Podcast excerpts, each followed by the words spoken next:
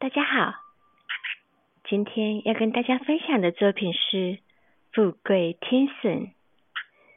桂花在我国的历史上，相传已有两千多年的栽种历史，历来更是文人雅士、贵族、美女所珍惜的树种，在民间亦是口耳相传。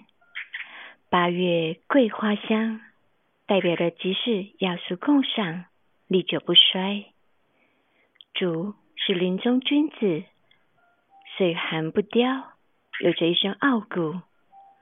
古代很多隐士住的草庐都盖在竹林旁边，加上大名鼎鼎的竹林七贤的加持，竹就成为淡泊名利、修身养性的象征。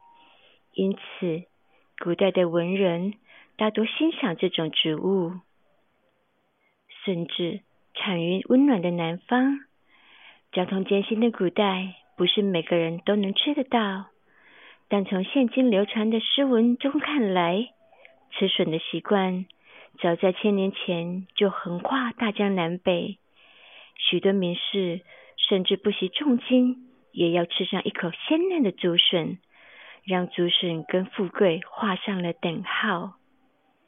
一三零零精品瓷器，富贵天神，桂花配上竹笋，贵人遇上福星，贵人相助，顺顺利利，竹笋竹笋，事事出运。以上的故事，希望大家会喜欢。